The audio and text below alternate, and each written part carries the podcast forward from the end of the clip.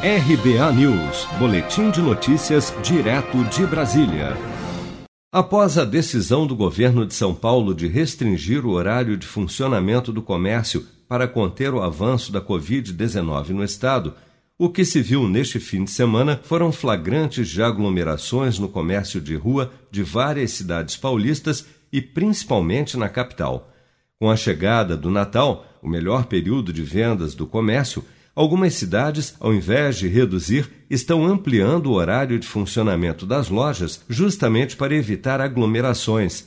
O economista da Associação Comercial de São Paulo, Marcel Solimeu, explica que a decisão do governo do estado de restringir o horário de funcionamento do comércio, ao contrário do que se pensa, aumenta a possibilidade de aglomerações. Quanto mais tempo fica aberto o comércio, é mais fácil diluir os consumidores e evitar qualquer aglomeração. Essa redução vai na direção contrária e vai criar dificuldades tanto para o comércio como para os consumidores. Campinas autorizou a partir do último fim de semana a abertura do comércio aos domingos até o Natal.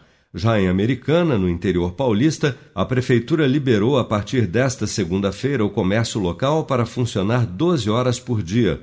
A Prefeitura de Santos, no litoral paulista, já anunciou que vai aguardar até quarta-feira pela suspensão das restrições de horários de atendimento do comércio por parte do governo do estado.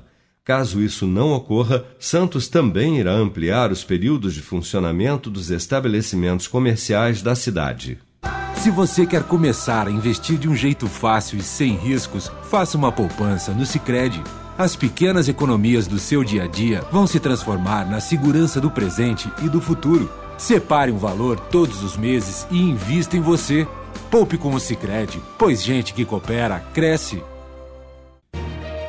Com produção de Bárbara Couto, de Brasília, Flávio Carpes.